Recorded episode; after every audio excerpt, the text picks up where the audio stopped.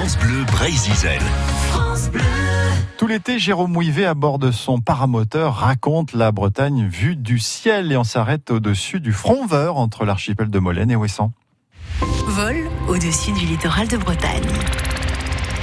Aujourd'hui, je vous emmène à la découverte d'un phare de luxe.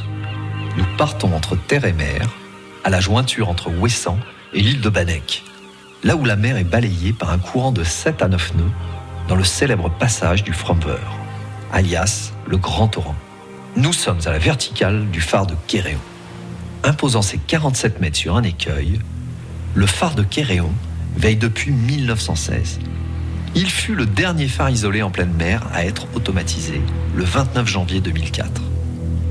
Mais jusqu'à cette date, les gardiens pouvaient profiter d'un aménagement luxueux composé de mosaïques, de lambris de chêne de Hongrie et d'un parquet en ébène et acajou.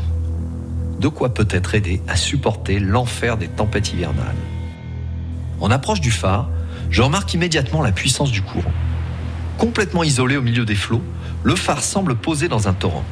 Des milliers de tonnes d'eau circulent autour, cognent sur sa base et laissent échapper de chaque côté du phare un sillage large de plusieurs mètres. Le dessin créé par le brassage des eaux est impressionnant. Un immense V, blanc, est dessiné sur l'océan. Le point de vue vertical permet de saisir le côté graphique de cette scène.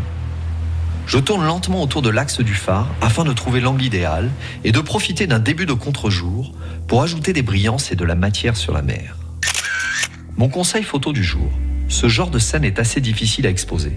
Le caractère sombre de l'océan a tendance à piéger l'automatisme des appareils photo.